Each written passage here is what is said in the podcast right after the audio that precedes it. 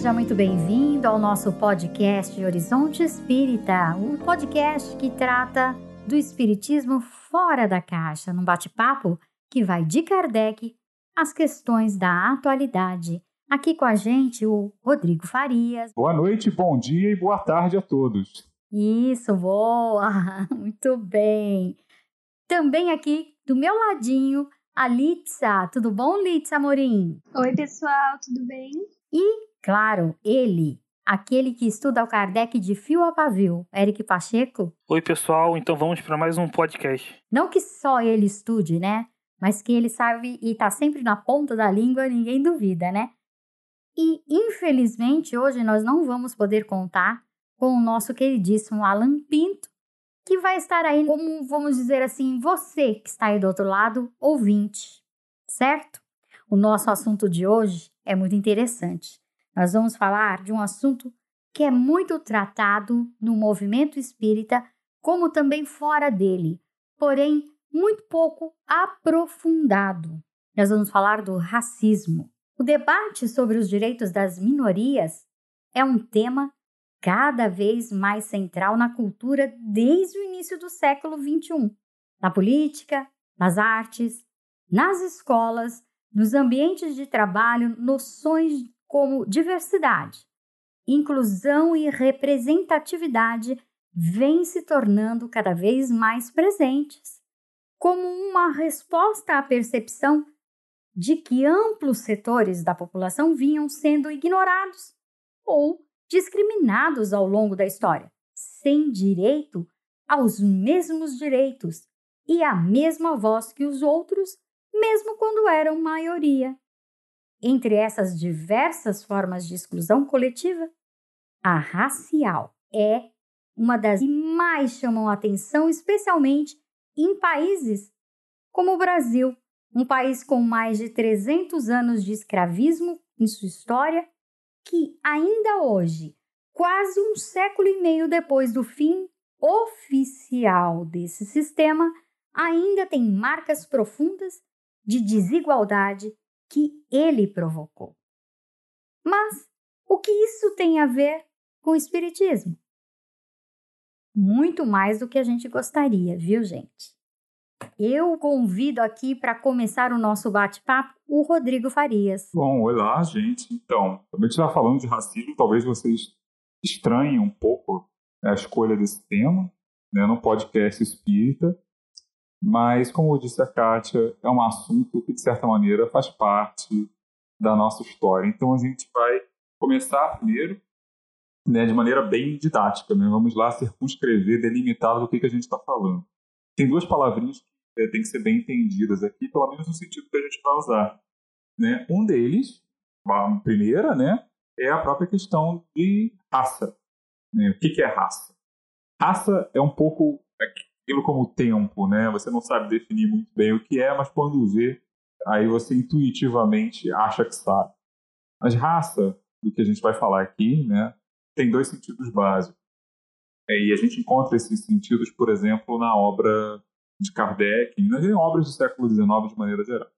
Né? Quando a gente fala raça aqui, a gente está falando principalmente na crença, vamos dizer assim, né, na suposta divisão biológica da humanidade. Né, que é uma ideia muito antiga, você encontra ela de alguma maneira desde a antiguidade, mas que no século XVIII e XIX, principalmente, né, com o avanço né, do estudo da ciência, do conhecimento da variedade dos tipos humanos, né, com os filósofos naturais, não existe a palavra cientista ainda, né, descobrindo a variedade é, das expressões humanas no mundo, conhecendo novos povos, né, dominando também, né, junto lá com o imperialismo europeu, uh, se começou -se a criar a ideia, de maneira mais organizada, né, com status científico agora, de que a humanidade tinha algumas divisões. Cada uma dessas divisões tinha características não apenas físicas, mas características, digamos assim, é, psicológicas específicas, e daí para depois criarem uma hierarquia, né, uh, em que algumas dessas ditas raças teriam uma superioridade em relação às outras, foi um passo. E isso levou, né, um tempo depois, aquilo que ficou conhecido como racismo científico. Né? A gente conhece a ideia racismo no dia a dia, a ideia de discriminação que as pessoas têm com umas com as outras por questões de suposta divisão racial, base em características físicas. Mas no século XIX, em particular, né, 18, mas mais no 19, começa a aparecer um tipo de racismo que é o foco do que a gente vai tratar aqui, que é a crença de que existem raças inferiores e superiores, mas não apenas no sentido, uh, digamos, circunstancial, né? Uma é mais desenvolvida, a outra é mais avançada, mas também no sentido de que essas diferenças elas seriam biológicas, elas seriam escritas, a gente diria hoje, né, no DNA desses grupos e que seriam características é, que todos os membros daquele grupo teriam em maior ou menor grau. E eles seriam com massas homogêneas. Então, por exemplo, os brancos seriam de uma determinada maneira, ah, os negros seriam de outra maneira, os asiáticos, ou amarelos, né, seriam de outra forma. E haveria, então, uma grande hierarquia no mundo que poderia ser cientificamente provada. Essas ideias do século XIX, que é o século que Kardec codificou o Espiritismo, começaram a circular, e não é não apenas no nível do preconceito né, do dia a dia, mas elas começaram a circular e a ganhar um verniz de ciência, começaram a circular entre é, as pessoas educadas, né, cultas, as classes cultas da, da Europa e da América do Norte, principalmente, mas também de outros países. E isso deixou as suas marcas também, como a gente vai ver, é, na codificação da doutrina espírita. E é disso que a gente vai falar. Será que havia realmente, como alguns críticos gostam de dizer, será que realmente a doutrina espírita, em alguma medida, traz racismo em si? Ela endossa isso? Será que não? O que Kardec falava sobre essas questões? Será que ele falava alguma coisa? O que a gente encontra ali? Esse é o nosso tema de hoje. Rodrigo, eu queria destacar uma coisa que você falou. Então você está querendo dizer que biologicamente hoje os cientistas não consideram que existem existe mais de uma raça além da raça humana, né? Mas que essas diferenças étnicas, né, da aparência, do corpo, elas foram entendidas como diferenças de raça.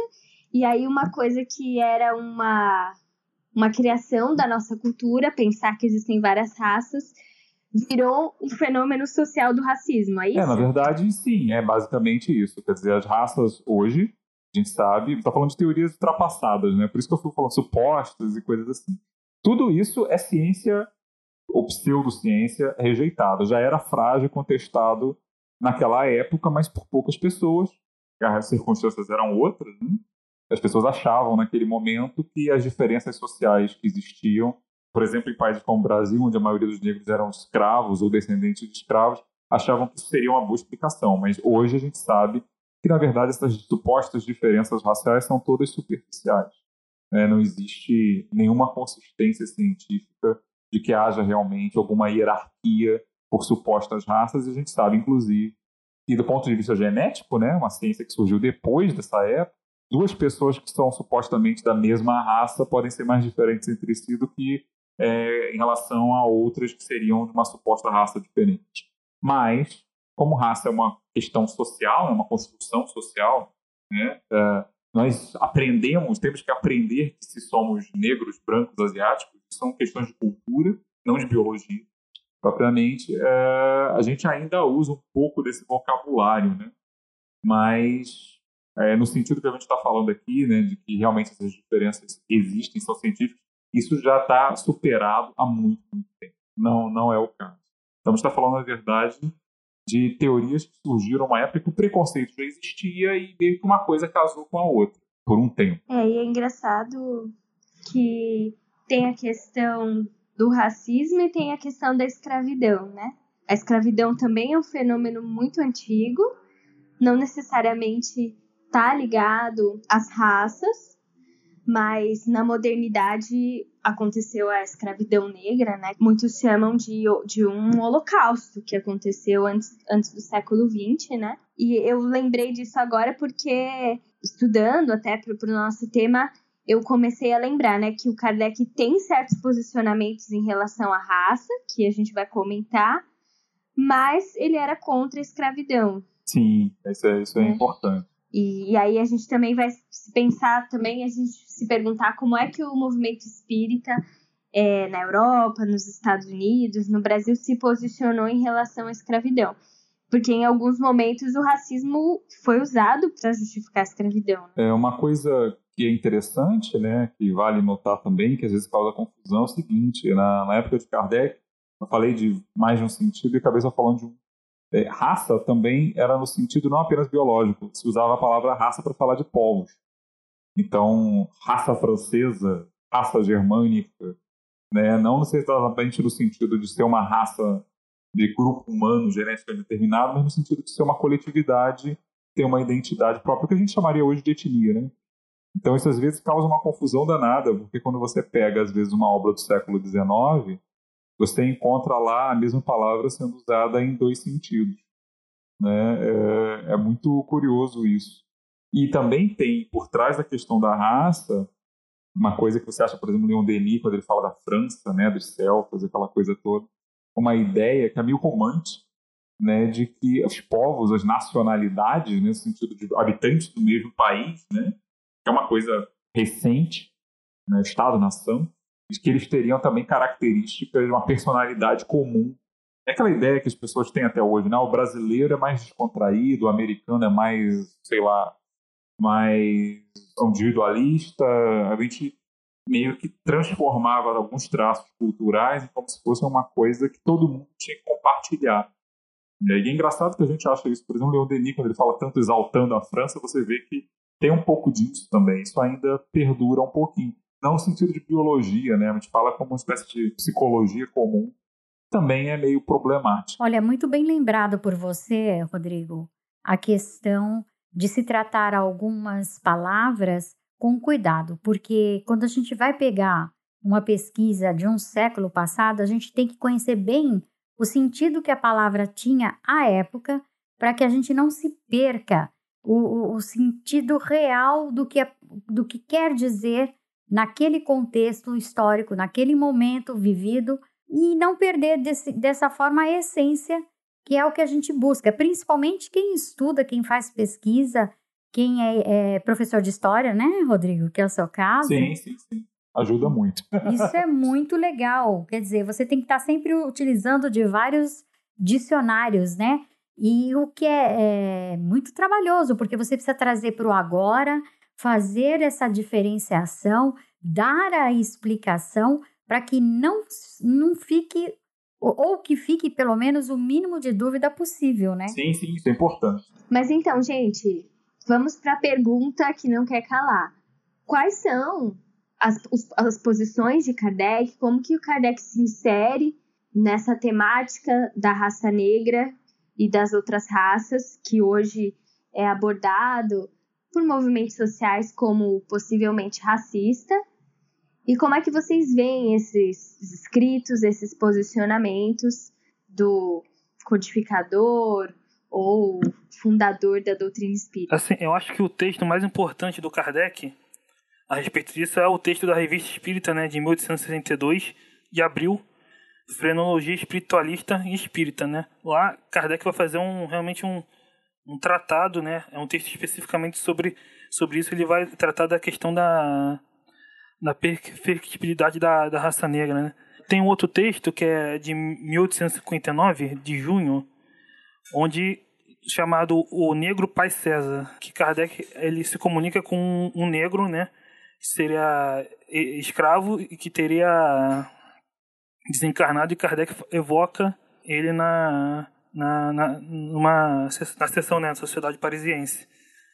Poderia citar aqui outros textos, tem o, o, a Gênesis, o capítulo 11, Gênesis Espiritual, tem no Livro dos Espíritos, tem o capítulo da diversidade das raças, né, que fica lá na, na primeira parte, nas causas primárias, e na, no capítulo da Lei do Progresso tem o capítulo chamado Os Povos Degenerados. Né? Mas, basicamente, o que Kardec vai falar nesse texto, que é a frenologia espiritualista, espírita, que para mim acho resume tudo que Kardec fala sobre isso, né?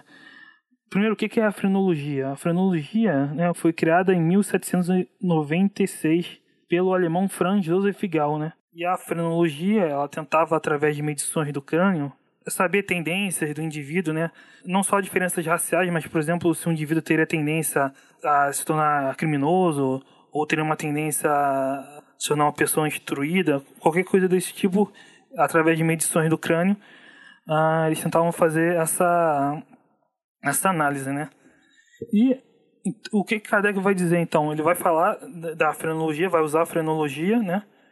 Ele vai falar de uma frenologia espiritualista, né? Que ou seja, a frenologia dizia que a, o cérebro era a fonte das faculdades, né? Já Kardec não, o, o espírito é a fonte das faculdades, mas o, cérebro é o veículo pelo qual essas faculdades se manifestam aqui no, no mundo material, né? E, basicamente, o que, que ele vai dizer a respeito dos negros, né? Que é a questão que mais toca aqui. Eu queria ler um texto, né? Acho que vai ser o único texto que eu vou ler para não ficar muito enfadonho, mas ele diz aqui. Por isso, a raça negra, enquanto raça negra, corporalmente falando, jamais atingirá os níveis das raças caucásicas, mas como espírito é outra coisa. Pode tornar-se aquilo que somos. Apenas necessitará de tempo e de melhores instrumentos. Eis porque as raças selvagens, mesmo em contato com as raças civilizadas, ficam sempre selvagens. Entretanto, à medida que as raças civilizadas se desenvolvem, as selvagens diminuem, até o desaparecimento completo, como desaparecem as raças dos caraíbas, dos ganches e outras. Os corpos desaparecem, mas em que se transformaram os corpos? Alguns se acham entre nós. Então, basicamente, a ideia de Kardec era que a raça negra, enquanto, enquanto raça negra, fisicamente falando, seria sempre inferior. Mesmo se você educasse, pegasse um negro e educasse numa escola junto com um branco, ele não, ele não se tornaria igual, né? Mas o espírito que hoje está encarnado na raça negra progrediria, né? Se elaboraria e iria encarnar futuramente em uma raça é, caucasiana, uma raça superior, né? E a raça negra iria acabando, né? Acabando se degenerando. Kardec só coloca uma exceção para isso, que é nesse texto do, do Negro Pai César, que Kardec pergunta, né, para o São Luís se em algum caso, um branco poderia encarnar como negro. E o São Luís diz lá que apenas por exceção, né, como uma expiação. Ele cita, por exemplo, o caso de um senhor de escravo que maltrata o escravo e, e acaba encarnando como negro. Seria uma forma de expiação. Né? Nesse texto aqui, que é o texto de 1859, de junho, do Negro Pai César. Né? E o, o, texto que eu tinha lido é o, é o texto Frenologia Espiritualista, que é de 1862 de abril. Né? Mas, basicamente, resumindo, essa é, é a visão do, do Kardec sobre os negros. E pra, só para citar, na questão Kardec mesmo tendo essa visão a respeito dos negros, né, que era baseado nessa frenologia, né, que hoje é tido como uma pseudociência, ele era anti-escravidão, né, né? Ele era abolicionista. Tem a questão aqui 829 do Livro dos Espíritos, né, onde Kardec se coloca contra a escravidão e diz que a escravidão é contrária à lei de Deus, né? toda a sujeição absoluta do homem a outro homem. Né?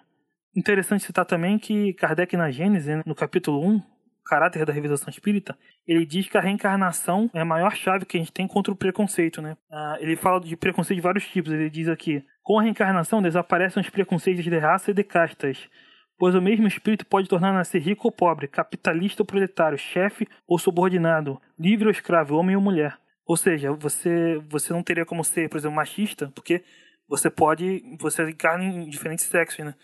Você não teria como ser racista porque você tem carne em diversas nacionalidades. Kardec usa esse argumento contra o preconceito. Não, o que eu acho muito curioso é o seguinte, é esse texto que o Eric citou, é, da perfectibilidade da raça negra, né, da frenologia, tem alguns elementos aí. A primeira é que na época de Kardec, até onde eu conseguia apurar, né, não sou um especialista nisso, mas assim, a frenologia já estava em decadência desde a década de 1940, desde antes mesmo da, do começo do espiritismo.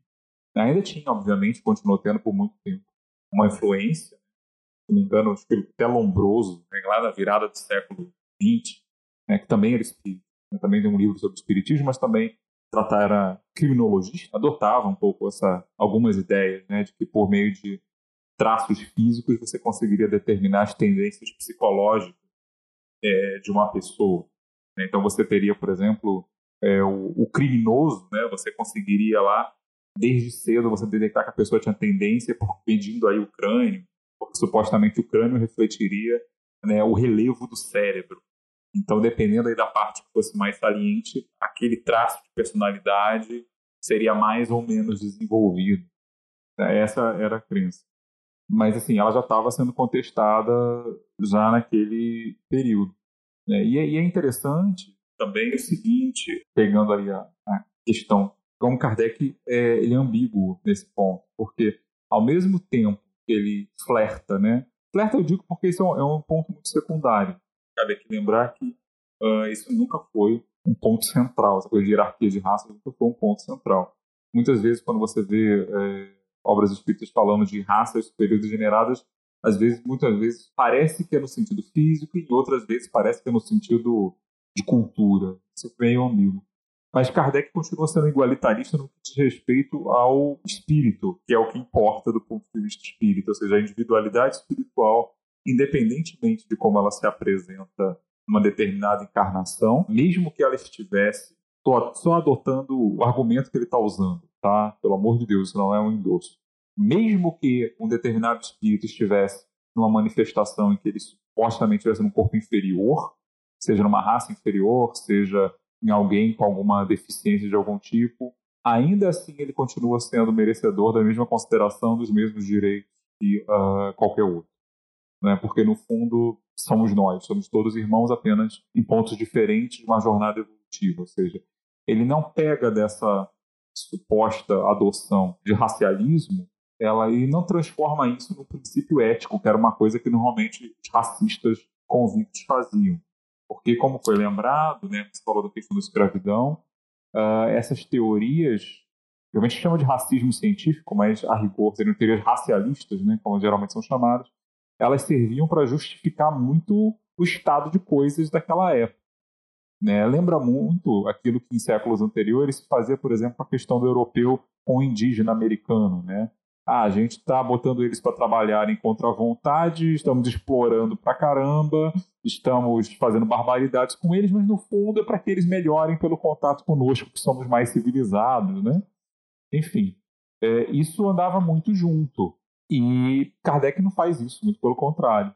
Né? E mesmo quando ele flerta, isso definitivamente não é uma coisa que hoje, cento e tantos anos depois, a gente acha legal, mas mesmo quando ele flerta, ou aceita a ideia de uma suposta inferioridade física de uma determinada raça, ele não tira daí a consequência ética de que isso justificasse a opressão dela.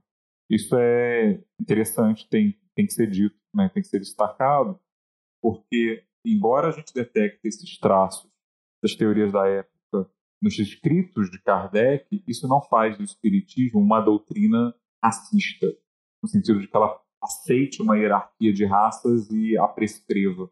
Tire princípios éticos a partir daí. Muito pelo contrário, ele se opõe a qualquer tipo de desigualdade nesse aspecto, como também se opunha à desigualdade entre os sexos. Né? Mesmo lá no Livro dos Espíritos, quando o Espírito lá dizia que mulheres e homens tinham funções diferentes e mesmo assim deveriam ter os mesmos direitos. É, isso é interessante, essa ambiguidade, essa contradição. É, e é uma coisa também que deve ser dita, é que a gente nunca, agora como historiador, né, abstraindo do espiritismo, a gente nunca deve olhar para um texto de uma outra época esperando encontrar ali algo do mesmo igualzinho como a gente gostaria de ver hoje. Né? Nossos padrões mudaram muito e ainda estão mudando. Mas, talvez daqui a duas gerações nós hoje seremos considerados bárbaros os padrões dos nossos netos, especialmente em termos aí de práticas ambientais e outras tantas coisas. Mas não deveria ser tanta surpresa, ou como disse a Kátia, objeto de tanto constrangimento, né, quando a gente olha para um texto escrito na década de 1850, 1860 e encontrar esse tipo de coisa ali. Essas coisas, essas ideias circulavam, não era apenas entre o polvarel ignorante ou os senhores de escravos. Essas ideias circulavam muitas vezes nas classes cultas, nas classes educadas.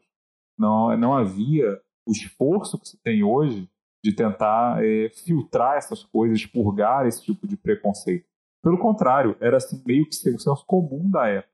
Não necessariamente no ponto de observações sobre frenologia e biologia, mas questões de que a Europa estava no topo é, intelectualmente, em termos de progresso, que a cultura europeia era o grande modelo para as outras, isso era qualquer pessoa educada esposava esse tipo de ideia, porque era o que ela via em volta, ela via um continente tecnologicamente mais desenvolvido, cheio de problemas ainda, né, mas que estava dominando o mundo. E isso se refletia nos relatos de época, nos relatos de viagem, provavelmente, em que Kardec se baseava para falar alguma coisa sobre a questão do negro.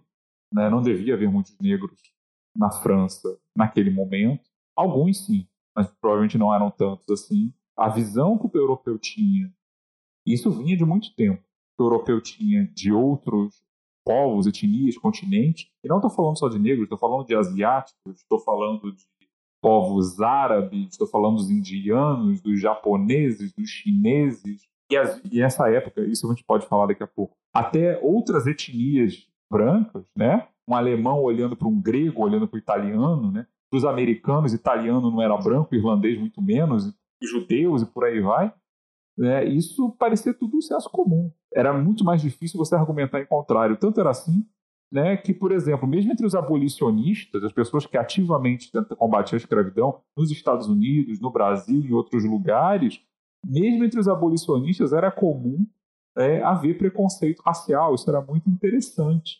Né? Uma das líderes abolicionistas americanas, por exemplo, Elizabeth Cady Stanton, se não me engano, tem mais de uma, Susan B. Anthony, eu sempre confundo qual das duas, mas uma delas, por exemplo, havia uma briga quando libertaram os escravos dos Estados Unidos, porque quando se discutia uma emenda constitucional que daria igualdade de direitos plena para os negros, também se tentou fazer com que as mulheres também ganhassem a mesma igualdade. E aí havia uma disputa, porque uns achavam que se tentasse fazer uma coisa muito abrangente, é, as mulheres também seriam excluídas. E havia o caso de que muitos abolicionistas elas não viam os negros em pé de igualdade com os brancos, mesmo defendendo ativamente que eles fossem libertados. Era uma coisa muito complicada. Que se choca um pouco a visão que a gente tem hoje, que a gente acha que defender uma coisa implica um pacote igualitário completo, né? o respeito completo à pessoa humana. Não, isso foi uma evolução, para a gente ver o quanto a gente progrediu, apesar de todos os problemas que a gente ainda tem hoje nessa área. Então, era uma coisa muito complicada. Muito bom. Litsa, eu gostaria de ouvir de você sobre uma, um texto que você citou da Dora Encontre, sobre quando surgiu a palavra racismo, que eu acho que tem aí uma grande importância em todo esse entendimento. É muito interessante, né? Porque o, o ouvindo o trecho que o Eric leu, a gente percebe como é que o Kardec toma como premissa de que existe a raça superior e a raça inferior. Até o Rodrigo trouxe essa questão que às vezes parece que ele está falando que é a biologia, então seria uma raça biologicamente degenerada, ou é uma raça culturalmente degenerada, porque ela é selvagem, porque ela é bárbara, mas para o Kardec isso é dado, tá claro que é assim. É, que os brancos são superiores aos negros, né? E isso era um, um ponto cego da cultura europeia. No século XX, é, de várias formas diferentes, a cultura europeia vai começar a se questionar: será mesmo que nós somos superiores? E aí entra esse artigo da Dora, que a Kátia citou, que é um artigo que a Dora Encontro publicou no blog da Associação Brasileira de Pedagogia Espírita, em 2018, chama Kardec era racista? E ela faz, segundo a pesquisa dela, a palavra racista foi usada pela primeira vez por um panfletário inglês, Gaston Marie, em 1894, 25 anos depois que o Kardec morreu. E ela diz que essa palavra só vai ser usada com mais frequência a partir da década de 30, e com isso ela traz o argumento de que é, na época de Kardec os europeus não tinham consciência de que eles eram racistas. Então o, o Kardec estaria implicado, mergulhado e limitado por essa cultura é, eurocêntrica é, a, defende né, que o Kardec era muito mais eurocêntrico do que propriamente racista. Eu me lembro, assim, eu, eu acho muito interessante que isso é, um, isso é uma coisa que ainda está no nosso senso comum. Tem muita gente que pensa assim, de barato, que assim, ah, a gente é mais evoluído do que os indígenas brasileiros. Porque, sei lá, eles andam descalço, têm o pé sujo. A pessoa inventa mil e um argumentos estapafúrdios, né? E eu acho que falta um exercício de imaginação para a gente pensar, bom, é, alguns costumes indígenas a gente poderia vir a questionar, como a forma como eles lidam com a, as crianças deficientes, mas a gente poderia usar outros parâmetros, pensar assim, olha, nas tribos indígenas não tem mendigo, não tem um excluído que fica passando fome, morre de frio. E na nossa sociedade tem, né? Então, às vezes falta um pouco de sensibilidade e imaginação para a gente perceber que se a gente pega outros critérios, talvez a gente veja a nossa sociedade, ou brasileira, ou europeia, ou estadunidense, num patamar moral inferior, né, a outras outras comunidades. Aí eu queria trazer outra questão para vocês. Como é que a gente olha para esses escritos do Kardec? Então, assim, tomando como conclusão de que eles tinham mesmo uma cara racista, eles achavam que os brancos eram de cara superiores, aí a Dora vai dizer algumas coisas até que vocês já disseram no, no texto dela. Ela vai dizer assim: olha, o Kardec nunca saiu da Europa. E naquela época, muitos negros iam para a Europa enjaulados. É, ele não conhecia os cientistas negros, músicos negros, como nós conhecemos. A, a gente tem inúmeros exemplos de que um negro é tão inteligente quanto um branco, ninguém tem dúvida disso. Mas na época dele, o negro era apresentado de uma forma animalizada, né, objetificada. Então, isso é também um argumento que a Dora traz para, vamos dizer assim, contextualizar o que o Kardec está colocando. E ela usa um outro argumento que eu acho interessante também, que a revista espírita tinha um caráter mais de ensaio, que o Kardec ia lidando, discutindo teorias que estavam em pauta na época, se estavam mais ou menos em pauta. E que quando você vai, por exemplo, para o livro dos Espíritos, o que está consolidado é que todos os homens são iguais. Então, isso acabaria trazendo esse caráter de que a doutrina espírita não seria racista, né? Mas ela coloca que realmente é lamentável, é superado aquilo que o Kardec colocou nesses trechos e que a gente não tem que endossar isso e etc. Eu acho que é importante, né, como vocês falaram, entender essa questão do anacronismo, né? Não jogar uma época diferente com o pensamento que a gente tem hoje. Interessante o que o Rodrigo falou, né, da questão científica e da questão moral, né? Ou seja, esses debates de Kardec aqui na Revista Espírita eram debates que para ele tinham um cunho científico, né? Supostamente científico. Ou seja, mas na questão moral ele, ele acreditava que a, a caridade se estendia a qualquer pessoa, independente da, do que ele chama aqui de preconceitos de, de, de casta, preconceitos de cor. Tanto que o Kardec ela, ela era abolicionista e você teve outros espíritos abolicionistas, inclusive no Brasil eles foram muito atuantes nisso, o próprio Bezerra de Menezes, o Araújo Porto Alegre também tinha essa tendência abolicionista, né? Ah, até pela própria questão no livro dos Espíritos que deixa isso claro, que é algo imoral, né? A escravidão. Mas isso é, é preciso considerar isso, a questão do anacronismo, né? Não, não julgar um personagem fora do seu contexto histórico. Inclusive, eu queria recomendar um texto, né? Uh, do Sérgio Aleixo, né?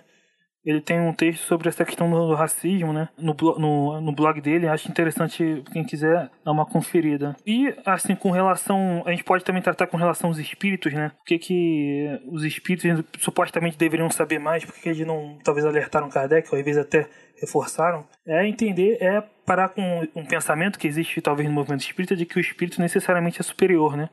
Não, o espírito é imperfeito. Ele está se comunicando ali, está dando a opinião pessoal dele, você tem que passar ali pelo crivo da razão, pela universalidade do ensino, julgar, né? Eu estava olhando recentemente o capítulo 1 da Gênesis, e Kardec vai dizer isso, que na revelação espírita, diferente das outras revelações, né, da revelação mosaica da revelação do Cristo, não é uma revelação passiva, uma revelação ativa, porque depende do homem elaborar aquilo que ele recebe do espírito. Né? Os espíritos são imperfeitos. Só os puros que não, que não cometem erros, mas aí eles comunicam raramente, como o Kardec vai colocar. Acho que tem duas questões que a gente podia lançar. Uma seria, né, como lidar com o fato de que o Kardec escreveu coisas racistas e a ideia de que os espíritas atribuem uma aura sagrada ou infalível à, à codificação. Aí o Eric já entrou nessa, nessa pergunta. E tem uma outra questão, como é que vocês veem a questão do racismo hoje, como é que o espírita deveria se posicionar? Antes de falar disso, tem uma, uma questão que a gente tem que, pelo menos, mencionar e encarar, que é o seguinte, e isso ainda é usado hoje, e eu não sei muito o que dizer sobre, que é o seguinte, é, para além da questão do racismo, que a gente está falando muito de textos falando do negro, né? porque hoje em dia no Brasil a gente pensa em racismo muito voltado para isso. Mas tem uma outra questão que é similar, que é a questão, por exemplo, dos chamados selvagens, de maneira geral. Tenho a impressão de que isso não é muito problematizado entre os espíritas de hoje, a ideia de que o cara que nasce numa tribo, uma sociedade tecnologicamente mais primitiva, né, enfatizo tecnologicamente, né, materialmente mais primitivo, de que ele necessariamente é uma alma de um nível inferior, ou está tendo uma experiência né, diferente da nossa, que vivemos numa sociedade mais, mais complexa, maior, etc. Porque, primeiro que a gente não tem dados para isso, acho que poucas pessoas se dão o trabalho de pesquisar esse tipo de coisa. Mas eu tenho a impressão de que talvez por isso mesmo, essa ideia não é nunca questionada. Já que a gente está pensando fora da caixa, caberia. Tudo bem, a gente pode ter, tem duas coisas que podem se dizer aí. Uma é de que muitas pessoas que vivem em tribos e aldeias dos que, povos que seriam considerados selvagens no tempo de Kardec, a gente chama de indígenas, nativos, etc, etc. Vale dizer que muitos deles, aproveitando a deixa do nosso mandatário Mor, muitos deles, na verdade, apesar de viverem mantendo suas tradições e estilo de vida, eles têm amplo contato com a civilização, a chamada civilização, né? a sociedade fora da tribo. Eu, às vezes costumo brincar que hoje em dia você vê documentários sobre tribos indígenas e você vê o pessoal lá mexendo em computador, tendo, fazendo curso, às vezes curso à distância, né, por causa da questão geográfica, todo mundo de short, coisa do tipo. Ou seja, pertencer a essas etnias hoje não é a mesma coisa de quando se estava em 1800, então, para começar. E segundo, pode questionar se realmente faz tanta diferença assim você ser um proletário, por exemplo, na Europa Ocidental, na época de Kardec, com Revolução Industrial, etc., a sua vida era mesmo tão avançada assim em relação a de alguém que vivia numa sociedade agrícola ou nômade em outras partes do mundo? É, é preciso tanta superioridade assim para viver o tipo de vida empobrecida e oprimida né, que se tinha nas classes baixas da Europa naquele momento, ou mesmo em tantas das sociedades de hoje, quer dizer, será que realmente é uma coisa tão preto no branco assim, tão óbvia? Ah, o cara nasceu numa tradição tecnologicamente mais atrasada, vamos usar a terminologia que a gente gosta de usar, embora também possa ser questionada. Esse cara realmente é um espírito necessariamente mais jovem do que o outro que está aqui na cidade grande? É mesmo? Será que é? é embora Kardec é, abrisse espaço para exceções, né, de falar de pessoas que espíritos menos desenvolvidos que encarnam em sociedades mais desenvolvidas e vice-versa. Eu acho que é um tipo de coisa que a gente tem que tomar mais cuidado à luz disso. Né? Porque será que esses preconceitos eurocêntricos do século XIX também não estarão presentes aí? Eu lembro, por exemplo, que quando na comunicação sobre o negro pai César, né, que o Eric citou, no final, Kardec faz uma pergunta né, se a raça negra pergunta se a raça negra é realmente inferior a São Luís, não é? E ali, São Luís não responde a pergunta, ele responde outra coisa. O que ele diz, que é uma resposta que, a meu ver, não faz o menor sentido, ele diz que a raça negra vai ser extinta porque ela foi feita para uma latitude que não era aquela. Nossa, errou feio, né? O que não faz o menor sentido. Como assim? Quer dizer, os trópicos vão acabar? Mesmo que a gente aceite essa ideia, né, de que a diferença racial seja uma adaptação ao ambiente. Para uma ideia que já existia naquela época, muitos cientistas hoje ainda adotam. Né? A diferença de melanina, são adaptações biológicas que teriam surgido a coisa de uns 10 mil anos, mais ou menos, ou seja, uma coisa recente. Beleza. Mas e aí? Mesmo que isso seja verdade, qual o sentido disso? A Terra não vai ter mais zona equatorial? Ninguém vai morar em área ensolarada? Porque não faz o menor sentido a resposta. Talvez ele tivesse mencionando a, que a, a, as etnias iriam se miscigenar e isso ia se modificar. Ah, mas ele não diz isso. Né? Ele não diz isso. Ele diz. Aqui, só diz isso duas frases. A raça negra desaparecerá da Terra. Ela foi feita para uma latitude diferente da vossa. Tá, feita para uma latitude diferente da vossa? Beleza. A gente entende, né? A adaptação evolutiva ao ambiente. Ok. Mas desaparecerá da Terra? Como assim? A latitude vai continuar existindo alguém vai cortar a terra ao meio, quer dizer. E, e, e, assim, isso passa. Essa resposta que não responde, na verdade, não é questionada. Então, isso mostra mais ou menos o quê? Também cabe a nós, leitores, fazermos a nossa filtragem. Nem todas as respostas que a gente encontra na codificação são plenamente satisfatórias, tratam realmente da, da pergunta, algumas deixam algumas pontas soltas, outras simplesmente. Estou citando só um exemplo na revista Espírita, mas você encontra isso no livro de Espírito também. Outras simplesmente, do ponto de vista de hoje, é, são completamente obsoletas. É, haja vista que isso foi na revista Espírita e Kardec teve o cuidado de não transmitir isso num dos livros é, da, da, de conceito da codificação. Ficou no laboratório, que é a revista Espírita. Ele deve ter visto a falta de bom senso nessa resposta e deixou lá arquivado para títulos de história e pesquisa. Mas é que tá, Kátia, é, não é só na revista espírita. Esse aqui é um caso meio gritante, ok.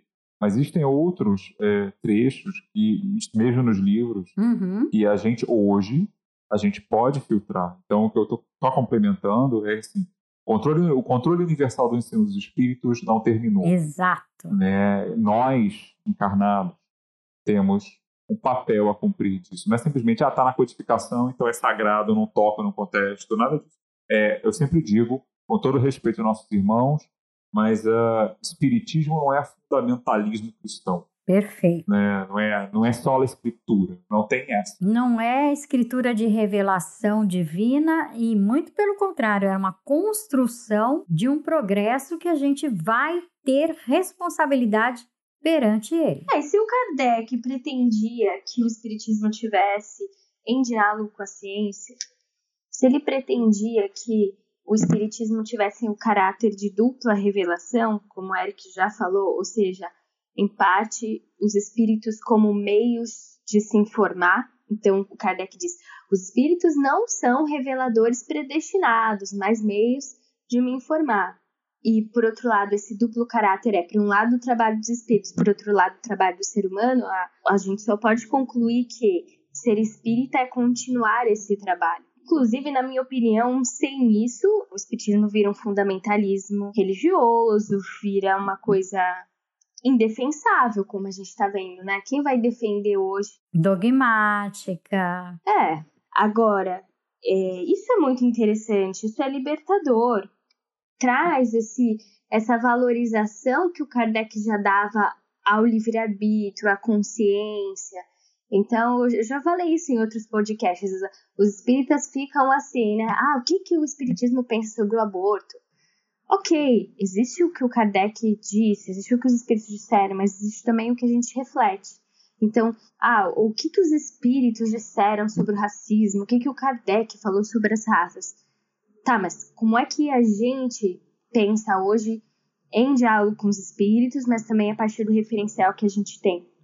E é uma última coisa que eu ia comentar sobre isso é que hoje é, se fala, por exemplo, do controle universal dos espíritos. É, ou muitos espíritas evocam a autoridade dos espíritos superiores, do espírito da verdade, como aqueles que não errariam. Eu acho que só dá para salvar o espiritismo se a gente considerar que todos os espíritos que dizem coisas, tudo que eles dizem, a gente tem que refletir sobre elas e entender que tá todo mundo implicado culturalmente, sejam os espíritos que falaram lá no século XIX, seja o próprio Kardec.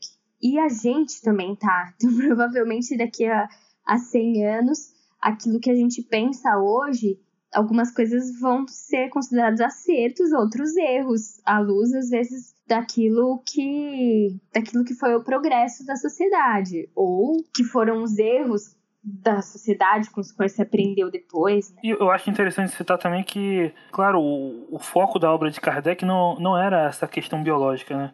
Ele até chegava a tratar, mas com uma questão secundária. Qual era o objeto né, de estudo que Kardec define lá no que é o Espiritismo? É a natureza, a origem e destino dos espíritos, bem como suas relações com o mundo corporal. Ou seja, então as questões científicas, né, é, Kardec, na, no capítulo 26 da, do livro dos médiuns, um capítulo chamado Das Perguntas que se podem fazer aos espíritos, diz que a função do espiritismo não é adiantar o conhecimento da ciência material, porque senão seria muito fácil. O espírito viria, revelaria uma nova teoria científica, né? A pessoa não teria nenhum mérito né, daquilo.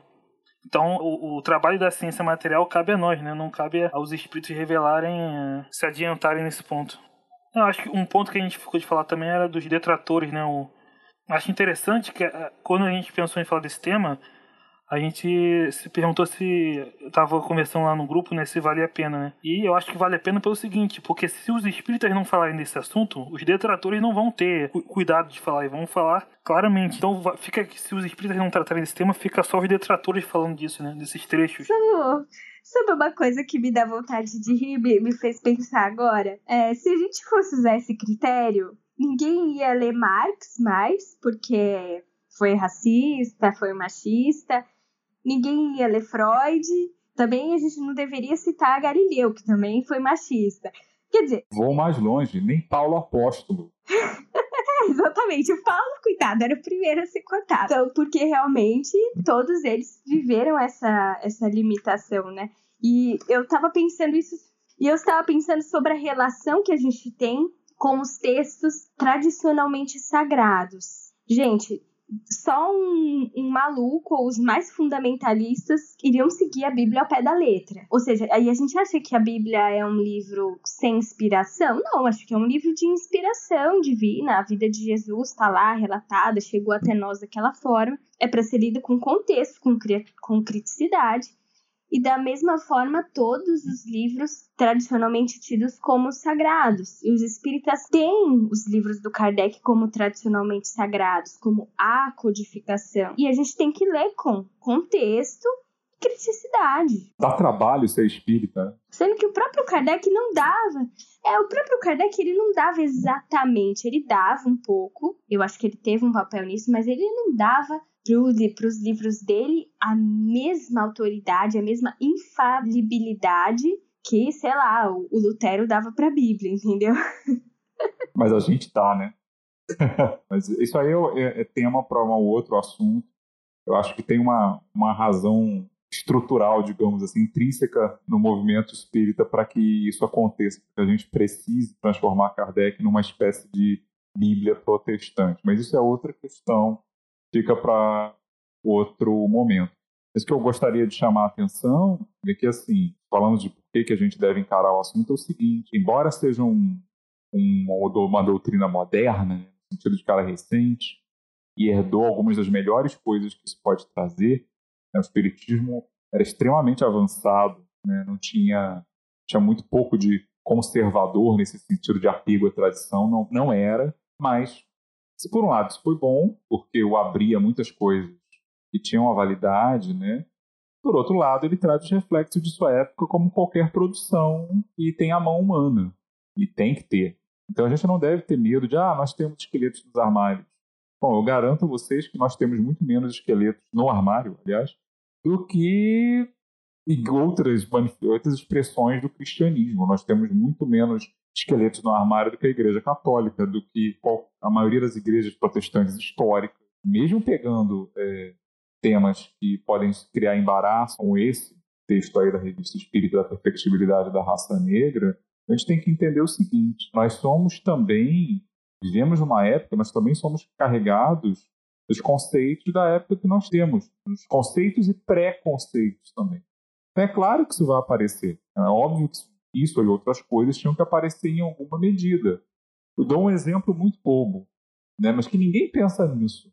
A China é o país, já naquela época, que tinha a maior população do mundo. Quantos espíritos chineses você tem na codificação inteira? Quantos espíritos do sudeste da Ásia? Quantos espíritos? Deve ter algum, né? Mas vamos lá. O espírito de indígena americano. Quantos espíritos africanos da África subsaariana? Quantos espíritos indianos davam comunicação ali? Então, uma coisa boba, né? A gente não questiona. Então. Eu acho que africano só o pai César, né? Que eu não lembro. É, mas o pai César, é, ele era escravo, né? Eu não sei, deve ser de alguma parte da América. Não sei onde ele viveu. Mas ok, tô, ok, mas é o africano que eu falo que vinha vindo de uma cultura africana vivendo na África, representando um povo africano de verdade, não alguém que foi arrancado à força. Não tem, ou seja, há um viés ali. Mas, no entanto, a gente tem que ver isso com naturalidade para a época, para aquele meio, era isso mesmo. Então você não pode querer, pegando o gancho do anacronismo, ver ali noções que a gente tem hoje. Ah, vamos ser lindo, vamos falar de ecumenismo, que até tinha, muito pouquinho. Vamos falar de diversidade. Não tinha ainda uma preocupação grande com isso. Né? Mas nada impede, é com a doutrina progressiva, que a gente pegue isso adapte, porque a, doutrina é perfeitamente compatível com tudo isso, pelos seus princípios. Ela é aberta, ela é progressiva, ela aceita correções.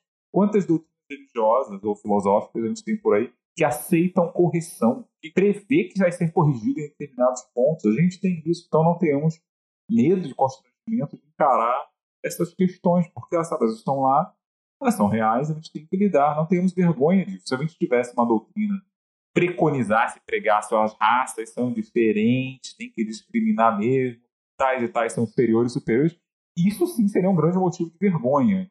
E é muito fácil achar esse tipo de manifestação em outras doutrinas se você procurar pela história. A gente não tem isso dessa forma, mas a gente tem alguns traços, alguns reflexos, então vamos olhar para isso e aprender com isso. Exatamente. aprender a observar que a época de Kardec ah, eles entendiam que qualquer outro tipo de raça, entre parênteses, era um inferior, tudo bem para a época deles. Hoje nós entendemos e vemos que isso é um erro. E a partir daí, a gente pode muito bem complementar com um acerto. E é por isso e é nesse sentido que a gente deve sempre continuar o estudo, a pesquisa e a evolução juntamente com a ideia social, com a ciência, progresso como um todo. Sabe uma, uma questão que eu pensei aqui, antes de entrar na, na questão do movimento, no, como racismo no movimento espírita, né? Sabe, Kardec, ele chega a falar na revista espírita, né, do, dos espíritas americanos, que ele chamava de escola americana, né, que não aceitava reencarnação. E ele usa como justificativa para os americanos não aceitarem a reencarnação o fato de os, os Estados Unidos ser um país racista, né? Ou seja, ele, ele parece que ele estava ele tava se vendo da França como se a França não fosse tão racista como, como os Estados Unidos. Talvez o Rodrigo pudesse falar disso, se o que ele acha dessa justificativa de Kardec. Ele estuda a história dos Estados Unidos, né? É uma coisa curiosa, né? Porque é, ele tinha também os preconceitos dele, mas ele via, ele, ele olhava para os Estados Unidos e pensava como se, ele, se eles fossem tivessem esse preconceito mais enraizado. Ah, bom, eu, eu não sei como é que isso funcionava na França propriamente dita. Mas, assim, a, a, Revolução Francesa aboliu a escravidão, depois retomou a escravidão, né? o Haiti pagou o pato disso, mas na época de Kardec, a escravidão já tinha sido abolida no Império Britânico e tinha sido abolida em largas partes do mundo. Né? Fala do mundo dominado pela Europa. Ela continua até hoje em, em partes aí do mundo, na própria África, no mundo muçulmano, você ainda tem ainda alguma coisa disso, no século XX até hoje. Mas nos Estados Unidos, a escravidão ainda existia. E a escravidão foi objeto, inclusive, da Guerra Civil Americana, de 1861 a 65, a famosa Guerra de Secessão. Então, ali, por ela estar sendo questionada e haver pressões políticas para ela, os escravocratas, os defensores da sua manutenção, é, reagiram de forma co como, né? se tornando mais aguerridamente escravistas do que eles eram, criando justificativas ideológicas, procurando explicações filosóficas de por que a escravidão era uma coisa boa e deveria ser mantida, etc. Então, realmente, o preconceito racial ali era muito mais agressivo, talvez, do que em outras partes. Mas, bom, eu não sei dizer se isso significa que a França não tivesse preconceito. Provavelmente tinha bastante. Né? Apenas não tinha muito motivo para exercitar isso, porque a presença de negros na França naquela época devia ser muito pequena deviam ser viajantes e alguns poucos imigrantes, enfim. É nada significativo. Ao contrário de hoje, por exemplo, onde dificilmente você vê um filme francês onde não tenha é, atores né, é, negros vindo de onde? Das colônias africanas da. Geralmente, né? Das colônias africanas da França. Mas naquela época ainda não. A França estava começando a dominar pedaço da África, a Argélia primeiro, depois foi descendo isso ainda estava muito no início. Né? Mas é, é interessante Kardec notar isso, porque ele já viu o preconceito racial como um problema, tanto que, como você disse, em vários trechos, quando ele fala dos benefícios que o Espiritismo traria ao mundo, um deles seria a abolição dos preconceitos de casta e raça, ou seja, ele via que isso eram coisas que deveriam ser eliminadas, o que volta ao que eu disse da questão. Mesmo quando Kardec parece aceitar algum tipo de hierarquia racial, e eu não duvido que ele aceitasse, do ponto de vista físico, ele não transforma isso em um princípio ético. Ele exclui isso da questão ética, né? o que é mais do que muita gente estava fazendo naquela época. Então, assim, ele continua falando do ponto de vista, pegando aí a tradição francesa e espírita, né? Universalidade de direitos. Frente à lei de Deus, todo mundo é igual. E tem que continuar sendo. Frente às leis civis, né, que a gente pegar pelo exemplo das mulheres, ele não fala claramente disso, mas a gente deduz, né, é, também. Então, é uma coisa engraçada, né? É, ele podia ter ideias racistas, num certo sentido, mas não, não defendia uma prática, uma conduta racista. Eu acho que a gente está esquecendo uma coisa fundamental, que é, a, pelo menos, mencionar a questão daquela nota que a FEB tem no final dos livros de Kardec, tratando justamente disso, por, por acordo com o Ministério Público. É, eu não sei os detalhes, mas acho que a gente tem que, pelo menos, mencionar, né, a pouca coisa, que essa nota exista. Ah, então já menciona aí, Rodrigo. Aproveita e bala menciona. É, eu só queria perguntar uma coisa a vocês, se vocês sabem quando foi que isso começou. O que que levou a... Eu nem sabia que existia isso. Nem tô sabendo. Nunca ouvi falar. Você nunca viu? Se você, os livros de Kardec que você usa são recentes, de uns 10 anos para cá. Se você pegar uma edição nova, nem tão nova assim, você olhar lá no final, tem lá uma nota explicativa em acordo com o Ministério Público, aí eles explicam que Kardec não era racista, com as justificativas, né? E eles dizem, vão citando os princípios básicos da doutrina, dizendo por que, que o racismo não é compatível com os princípios do espiritismo, sobretudo por causa da reencarnação. Aí diz assim, abre aspas, na época de Allan Kardec, as ideias frenológicas de Gall, que foi o criador da frenologia, né? as da fisionomonia de Lavater, eram aceitas por eminentes homens de ciência, assim como provocou enorme agitação nos meios de comunicação e junto à intelectualidade e à população em geral. A publicação em 1859, dois anos depois do livro dos Espíritos, é o livro Evolução das Espécies de Charles Darwin, assim como as incorreções, naturais incorreções e incompreensões que toda ciência nova apresenta. Ademais, a crença de que os traços da fisionomia revelam o caráter da pessoa é muito antiga pretendendo-se haver aparência em relações do físico aspecto moral. Aí eles dizem que Kardec não concordava com diversos aspectos, diversas coisas que eram trazidas por essas supostas ciências e procurou avaliar e levantava para debate. Né? Mas que os princípios da doutrina é, não autorizavam esse tipo de, de, preconceito e discriminação, embora não fosse a ênfase, né, o ponto principal lá da doutrina tratar especificamente desse ou daquele preconceito. Vale a pena a leitura da nota, assim, eu recomendo às pessoas. Se você digitar no Google, né, a nota explicativa Federação Espírita Brasileira, aparece o texto, é bem é, é resumido, mas é bem adequado, vai muito na linha do que a gente está dizendo aqui. Mas e aí, gente, eu tenho duas perguntas para você. Qual que vocês consideram que é o papel ou a importância das lutas antirracistas hoje, ou na contemporaneidade, nos séculos 20, 21, e se vocês entendem que o movimento espírita deve ser antirracista ou não. Eu tenho assim uma ideia muito particular com relação a ser anti. Por exemplo, o espiritismo tem que ser antimachista? Ele precisa ser? Eu acho que sim. Eu, eu acho que sim. Eu acho que o espiritismo ele, ele é neutro nesse campo porque ele preza pela igualdade de direitos, de deveres. Então, é, qualquer coisa que fuja disso é uma luta social que está abaixo do entendimento do espiritismo, que cabe a nós enquanto cidadãos, independente de espírita ou não. Então, não é o espiritismo que tem que ser, somos nós.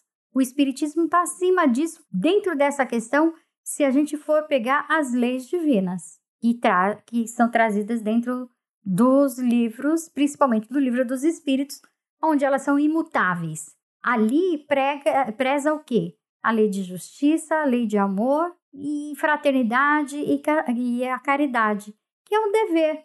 O que foge disso é egoísmo, é imperfeição do homem. Então, cabe o homem lutar, buscar e aprender com isso, mas não o espiritismo. É assim que eu vejo. Você acha então que a ênfase nos princípios é uma forma, é um pouco aquela linguagem que eu aprendi uma vez com um conhecido, que era testemunha de Jeová. E eu nunca esqueci esse contato que eu tive com os testemunhas, que uma vez ele me apresentou a seguinte parábola. Ele perguntou assim: qual é a maneira mais rápida de você encher de água limpa um copo que está cheio de água suja? Aí eu não soube responder, né? E aí ele disse: você vai pondo a água limpa e ela naturalmente vai expulsando a água suja. Uhum. É isso que você está falando? Quer dizer, pela ênfase nos princípios positivos do Espiritismo, naturalmente o resto é consequência. É isso? É mais ou menos isso. O que eu quero dizer é assim: eu tenho em mim as leis que são cravadas na minha consciência. O Espiritismo nos, me, me deu esse entendimento. Agora, é o Espiritismo que tem que fazer por mim, entender, exemplificar, lutar? Não, sou eu, com a minha consciência, com o meu entendimento, buscando através do meu esforço todos os direitos e deveres que eu preciso ter para comigo e com o meu próximo. Não é o Espiritismo. Ele me trouxe o conhecimento. O que eu vou fazer com isso é problema meu. É por isso que eu falei sobre o movimento espírita.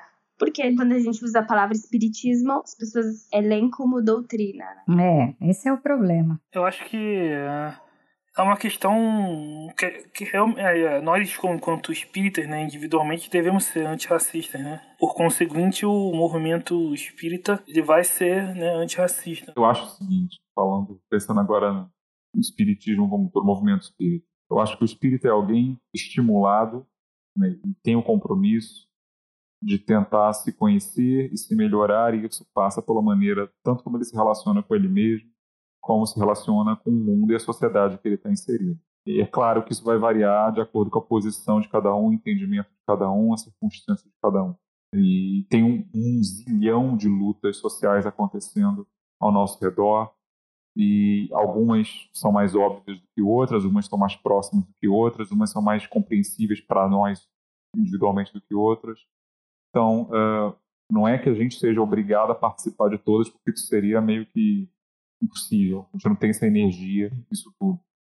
Mas eu acho o seguinte: a gente tem um compromisso ético de procurar da, man da melhor maneira que a gente pode atuar da melhor maneira possível em nossa sociedade. Se isso significa ser, atuar num protesto contra alguma prática que a gente acha que é injusta, maravilha. Se isso significa uh, tratar de um assunto numa palestra, beleza. Se significa mudar a sua atitude no plano mais pessoal com a sua família, beleza, cada um vai achar o seu caminho aí. E é claro que, é, já que isso está tão em pauta no nosso tempo, né, já que se fala tanto em discriminação, racismo, sexismo e tantos outros ismos ruins, isso chega até nós, a gente fizer uma reflexão, vai ser fácil ver que a gente está implicado de alguma maneira. Isso não significa que você tem necessariamente que pedir carteirinha de movimento social. Né? Alguns vão fazer isso ótimo, é legítimo, é justo, legal, maravilha. Mas existem outras maneiras também mais discretas de quem não tem, por algum motivo, a, possibilidade ou a vontade de participar de um engajamento tão forte assim. Tem outras maneiras de fazer isso. O importante é estar junto de alguma forma. Eu digo isso porque é, senão a gente vai estar exigindo das pessoas, às vezes, um mergulho em coisas que nem sempre elas têm condição ou estão dispostas a, a fazer naquele momento, que não significa que elas não possam ajudar de alguma maneira. Né? Os próprios movimentos sociais, hoje, os movimentos mais minorias, geralmente falam disso, né? Eles são os aliados. E os aliados estão ali de várias maneiras possíveis. Acho que a gente tem um compromisso ético de tentar lutar por uma sociedade mais justa, cada um dentro das suas possibilidades. Né? E, principalmente, tanto pela via positiva, que é o engajamento, acho que você está falando, mas também tem a via negativa, que é renunciando a certas concepções e práticas que não cabem mais. E isso não significa você seguir cartilha específica. Olha, a partir de hoje é proibido fazer tal coisa porque isso é tá, tá, tá, tá. Isso é altamente discutível. Eu também tenho umas opiniões particulares sobre certas condenações quando eu vejo listinha de palavras proibidas. Mas tudo bem. Uh, mas a gente tem, pelo menos, tem coisas que não cabem mais. Os costumes mudam, a sensibilidade das pessoas muda. Ah, no tempo da minha avó, as pessoas faziam tal coisa e não dava problema. Beleza, mas as pessoas do tempo da sua avó, a maioria delas já morreram e as sensibilidades também mudaram. A sua avó aguentava coisas que a gente da nossa geração não aguenta mais, graças a Deus. Então a gente tem que ir acompanhando os tempos, cada um da sua forma. A gente pode se informar sobre isso? Sim, acho que tem coisas que a gente não pode mais aceitar de jeito nenhum. Mas isso é um tempo, é uma questão de educação. Sua cultura, graças a Deus, está mudando e a gente tem que tentar acompanhar isso. Não pode fechar os olhos e os ouvidos. Vamos manter a mente aberta e aos poucos a gente vai tendo ocasião de aprender certas coisas. Né? Eu, por exemplo. Exatamente. É, tive a oportunidade de ler lá um livro de uma escritora que eu nunca tinha lido nada dela, né? mas achei muito interessante lá da Jamila Ribeiro falando sobre o pequeno manual de racismo. Não concordo com tudo que ela diz ali, mas muita coisa é, faz muito sentido. E outras coisas eu aprendi muito também. E, e, mesmo aquilo que eu não concordo, vendo tão explicadinho, me fez pensar a respeito. Então isso é muito bom. Sou grato por hoje ter essas chances. Se eu vivesse há 70 anos, provavelmente não teria oportunidade de pensar em nada disso. Estava pensando talvez em outras coisas. Então acho que isso faz parte. Mas eu sei que não é todo mundo que vai precisa ler um livro para isso. Essa é a posição que eu estou como professor, tendo podendo comprar um livro. Tem muitas maneiras de ajudar. Principalmente não pode perder é dar o um norte moral. O princípio é esse. A aplicação corram atrás do prejuízo. Não, é, eu acho muito interessante que o, o espiritismo, acho que até por ser fruto do século XIX, é, muito ligado às tendências iluministas, ele traz uma filosofia universalista, né? Sobre a igualdade, os direitos universais. A gente, eu até hoje, de algum modo, endosso essa perspectiva, mas eu acho que é muito importante. Acho que duas coisas são importantes para pensar se o movimento espírita deve ser antirracista e qual o papel das lutas antirracistas na contemporaneidade. Uma é que o racismo foi uma instituição histórica e é. Ele falando do racismo contra os negros, a gente poderia falar do racismo contra os índios, a gente poderia falar hoje das várias xenofobias né, que tem nos países, no Brasil contra os bolivianos, contra os venezuelanos e outros imigrantes. Mas o racismo contra os negros é uma instituição histórica que tem a ver com a escravidão, com a objetificação da imagem do negro, com o fato de que quando teve a abolição da escravidão, não se permitiu que os negros tivessem uma boa inserção na economia, pudessem comprar terras como os brancos podiam. Então, o racismo é uma instituição histórica, assim como a dominação masculina é uma instituição histórica. A gente pode mapear uma série de mecanismos através dos quais, na modernidade, as mulheres eram excluídas de direitos, né? Até o século XIX, nos Estados Unidos, uma mulher branca nem abrir uma conta no banco no nome dela podia. Então, por conta dessa desigualdade histórica, eu entendo que se a gente quer produzir igualdade, se o movimento espírita quer lutar por igualdade, ele precisa se posicionar contra o racismo e contra o machismo e contra outras instituições históricas de desigualdade social, né? Mas tem um outro motivo que eu sempre reforço aqui. Eu acho que o Kardec traz muito o cerne da espiritualidade na moral. Então, Kardec fala assim: olha, não importa se você reza ajoelhado ou de pé, se você faz tal ou tal prática, tal ou tal ritual. O que importa é o coração, são as ideias, as ações, a caridade. Ele põe o coração da doutrina espírita na caridade. E, e para mim, caridade e política, ética e política são uma consequência da outra, né? Então eu acho que dizer que o movimento espírita deve ser antirracista é a mesma coisa de dizer que o movimento espírita tem que lutar pela igualdade, tem que fazer caridade, é uma decorrência muito no coração da proposta do Kardec, né? Acho legal essa riqueza de perspectivas, isso é, isso é bom. Acho que isso nos enriquece de alguma maneira. Mesmo quando a gente discorda em alguma coisa, isso é, isso é maravilha, porque... Não, achei que foi legal mesmo. É quem acha que a gente é tudo do mesmo partido, né? Espero que a pessoa assista o programa hoje, veja algumas diferenças, aí resolve o problema, né? Ah, sim. Ah, a pessoa vai ouvir. Esse é um podcast comunista, claro! Todo mundo ali é comunista. Todo mundo vermelhinho. Dá vontade de falar para ouvinte, você ouviu errado, né, Bem, Não é possível, porque Só existe podcast porque a gente discorda. Exato. Então, as pessoas projetam muita coisa, né? De qualquer maneira, isso me faz lembrar, você falou de questões políticas, né? Tem a questão, questão negativa. Eu quero enfatizar muito isso, porque, como eu disse, tem coisas que não dá mais para a gente aceitar. Pelo menos nos casos extremos, porque se a gente procurar por aí, vai ter espírito até a favor da pena Exato. de morte, direta ou indireta. Então, tem, são coisas Sim. mesmo que a gente tem que pensar e Nossa. posso até complementar. Tá difícil. Dependendo de como a gente defina, né? Uma coisa que eu acho que a gente não deve fazer no movimento espírita é fugir desse tipo de discussão, independentemente do que a gente decida, é fazer lá fora. O centro, não estou dizendo que o centro espírita tem que virar um polo de militância, de movimento. Não é, não é isso. Né? Mas eu acho que a gente também, eu acho que uh, nós tendemos a fugir dos assuntos, a evitar os assuntos. É, a gente não tem vergonha, por exemplo, de ir para o espaço público fazer campanha contra o aborto, que é legítimo. Mas a gente tem vergonha de falar de qualquer outro assunto é, que também seja do cunho da social, né? E não é bem por aí. Se a gente pode falar de uma coisa, a gente pode falar uhum. de outras, a gente pode discutir outras. Eu estou falando de adesão a partido. O pessoal que acha que, ah, ele é comunista, longe disso, tá? Mas eu acho que a gente não pode fugir das questões. Se Kardec podia botar no livro de espírito questões sobre o direito das mulheres, que era uma vanguarda da época, a gente não pode discutir mais o que. Exatamente. Não, é, é, uma coisa é assim, é, é, é entender o, o que tem de princípio e que são princípios que são imutáveis. Mas dentro desse princípio, trazer para nossa realidade social e melhorar essa realidade social é uma obrigação nossa. Ponto. Que armas você vai usar? como você sente, percebe e usa, aí é cada um com o seu. Não, acho que sobre essa última questão é isso que eu falei. Acho que do a luta antirracista deve ser algo parte do, do individual, né, que vai que por conseguinte afeta o movimento espírita, né, como um todo, né. Não necessariamente, como você falou, não necessariamente precisa ser algo de política partidária, então. É, ou algo tão é, explícito assim.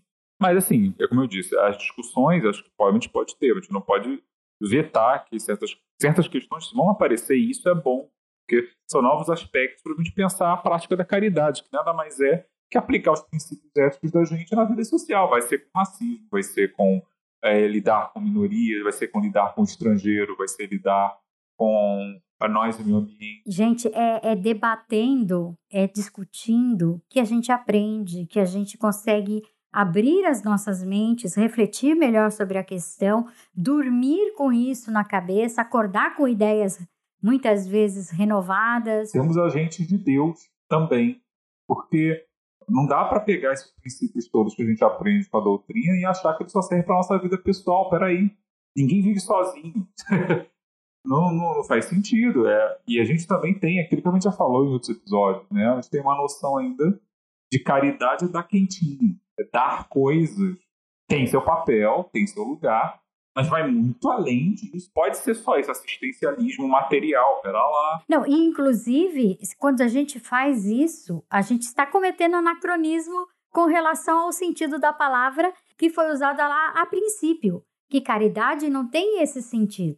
Caridade tem o sentido de dever, obrigação. E qual é a sua obrigação? De ser um bom cidadão, de agir conforme, de lutar e ajudar o teu próximo em todos os sentidos, a começar por você agir de acordo com as leis. Que leis? Não as leis dos homens que mudam, que se transformam, mas é a lei que está dentro de nós. O que é certo e errado para nós? Essencialmente, espiriticamente falando, vamos dizer assim. É nesse sentido. E a gente tem que se unir, porque eu aprendo com você, você aprende com o outro e traz uma novidade. E nessa a gente vai acrescentando os nossos saberes, os nossos deveres, as nossas caridades. Então, meninos, como consideração final desse nosso episódio quente, bastante assunto, nós falamos por mais de uma hora, praticamente que é que vocês querem traçar como final? Como é que é a apoteose? Bem, acho que eh, pelo que foi tratado aqui, é, resumidamente é isso. É ler Kardec tendo em vista a questão histórica, né? Pegar a questão pelo, pelo princípio mesmo, né? É, você indica algum outro livro para o pessoal ler? É, além do capítulo do Sérgio Aleixo que eu citei lá, vocês podem ler também o, o texto do Paulo Neto, Racismo em Kardec, onde ele vai esclarecer essa questão e é um texto interessante. Bom, o que eu posso dizer é que essa questão que a gente tratou, né, a questão racial, ela existe né, na codificação espírita, ela tem que ser lida vista com naturalidade, né, como um reflexo das preocupações e crenças da época. Felizmente, esse tipo de coisa está mais do que ultrapassado, não apenas na sociedade em geral, mas também dentro do movimento espírita. é algo que tem que ser mais enfrentado. Às vezes eu tenho a impressão de que isso é meio que varrido de baixo para debaixo do tapete e não precisa ser. Né? E, e, tem outras questões aí relacionadas a isso que a gente também precisa, de vez em quando, debater né, para atualizar, as discussões são válidas. A gente falou aí da do eurocentrismo, né, da ideia de, de hierarquia cultural, social, são coisas que têm que ser problematizadas. Né? Mas eu acho que é uma parte da história espírita e a gente tem que conhecer. O nosso objetivo aqui não foi esgotar o assunto, longe disso, mas apenas oferecer alguns subsídios para quem quiser correr atrás disso e não se assustar quando se deparar com esse tipo de questão, uma vez por outra acontece. Né? E dois subsídios que a gente pode indicar aqui.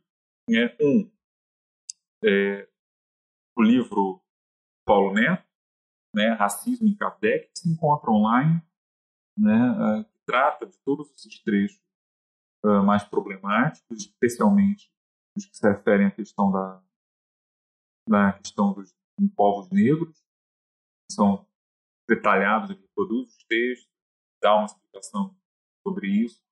Então, uma visão apologética, mas merece respeito e atenção, é muito informativo. Basicamente resume a coisa que a gente disse aqui. E uma outra, né, que é acadêmica, né, não é espírita, mas que vale a pena, é o livro Racismo, uh, de Francisco Betancourt. É que é, se acha, aí, é, se não me engano, é da Companhia das Letras. Só pegar a referência aqui, depois vocês apagam na edição, só para ter certeza que eu não estou falseando os dados. Uh, eu tô com, eu tenho um livro, eu li o livro em PDF. Está aqui. Vamos voltando um pouquinho. Né? Uma delas, das obras indicadas, né, para quem quiser se aprofundar, é Racismos das Cruzadas ao século XX, do Francisco Bettencourt, publicada pela Companhia das Letras, fala basicamente uma grande história né, dessas doutrinas de superioridade racial, desde a Idade Média até os dias de hoje. Elas ainda existem alguns recantos por aí, infelizmente.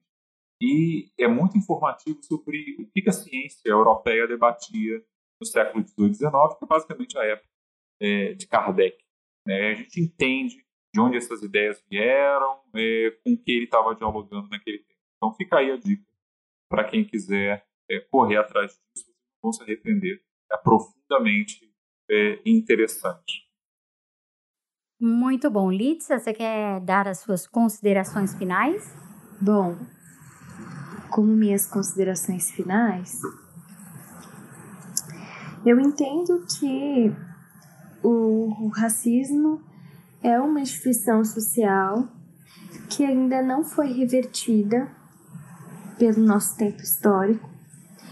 No Brasil, a população negra é a maior parte da população e ainda é uma população mais marginalizada, uma população que tem a expectativa de vida mais baixa, taxas de mortalidade é, por armas de fogo mais alta, maior probabilidade de ser morto por uma bala perdida ou confundida com uma pessoa em situação ilegal.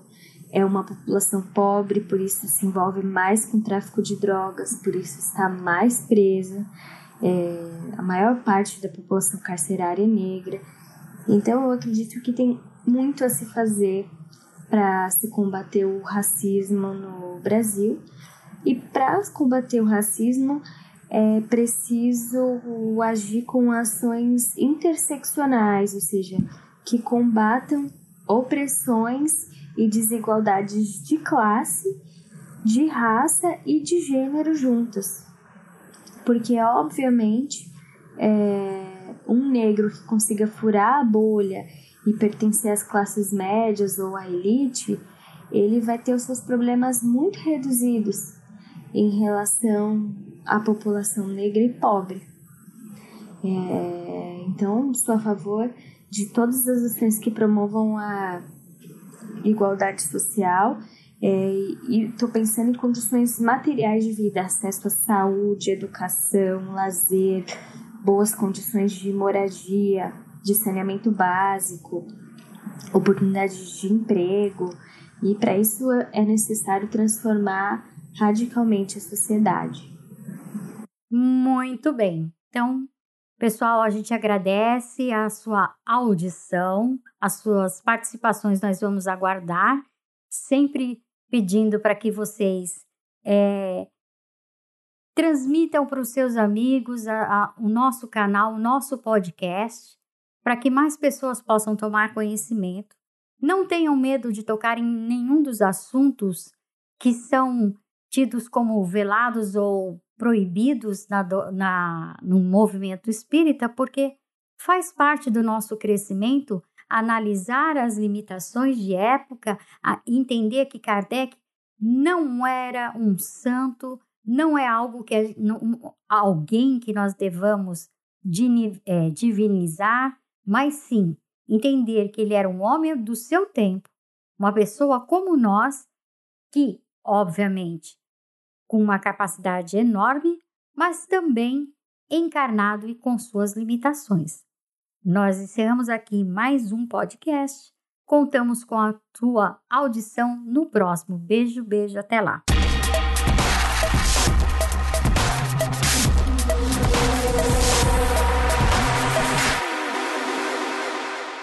Visite o nosso portal para ouvir outros episódios e conhecer os demais podcasts através do horizonteinfinito.com.br.